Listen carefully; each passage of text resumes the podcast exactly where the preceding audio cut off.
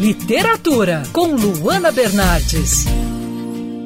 Eu tenho um sonho. Não preciso ir além, né, desse que é um dos discursos mais famosos e mais importantes da humanidade para você ouvinte saber que estou falando de Martin Luther King Jr., símbolo da luta contra a segregação racial nos Estados Unidos. Nesse mês de agosto, em que a marcha sobre Washington por trabalho e liberdade completa 59 anos, chega às livrarias o livro Eu Tenho um Sonho. A edição de luxo e bilíngue traz o discurso de 28 de agosto de 1963 na íntegra e conta ainda com o prefácio da poeta e ativista americana Amanda Gorman, que falou na posse do presidente Joe Biden em janeiro de 2021.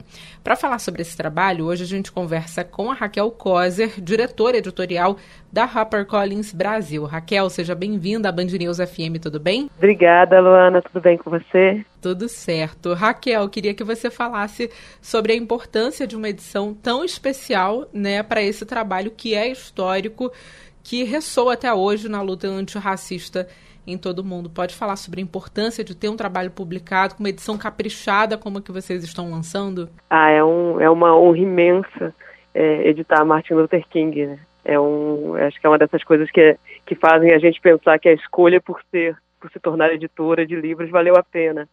É, mas tem um contexto aí, na verdade, assim, que, que, é, que faz parte de um acordo global da HarperCollins Publishers, né, nos Estados Unidos, que em junho do ano passado eles fecharam um acordo assim histórico com o espólio do, do, do Dr. Martin Luther King para publicar novos títulos e republicar livros já publicados do catálogo a partir do acervo dele, que é um acervo né, de milhares e milhares de documentos, inéditos ou não, enfim. E o acordo é para é, é daqui para frente é, vão ser publicados vários livros, assim, todos os formatos, livros infantis, né, livros tradicionais, livros digitais, livros interativos, HQs, enfim, isso em vários países. E por que vocês decidiram publicar o livro na, na edição bilíngue, trazer o texto original em inglês e a, e a tradução em português? É, é um diferencial para o leitor que vai acompanhar a obra? É, eu acho que foi, assim, a gente acompanhou o original, o original não é bilíngue, claro, o original é só em inglês. A gente acompanhou na edição de, de luxo, que é um, um gift book, como a gente fala, né, um livro de presente. Mas a nossa decisão do bilíngue foi que a gente ficou pensando sobre é, as questões que tornam esse título famoso. Esse título é um título que as pessoas conhecem de escutar, né?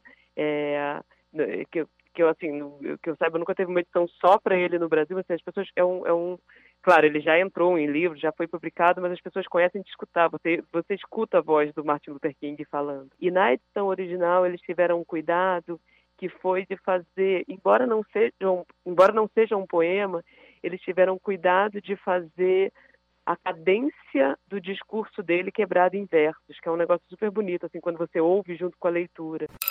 Quer ouvir essa coluna novamente? É só procurar nas plataformas de streaming de áudio.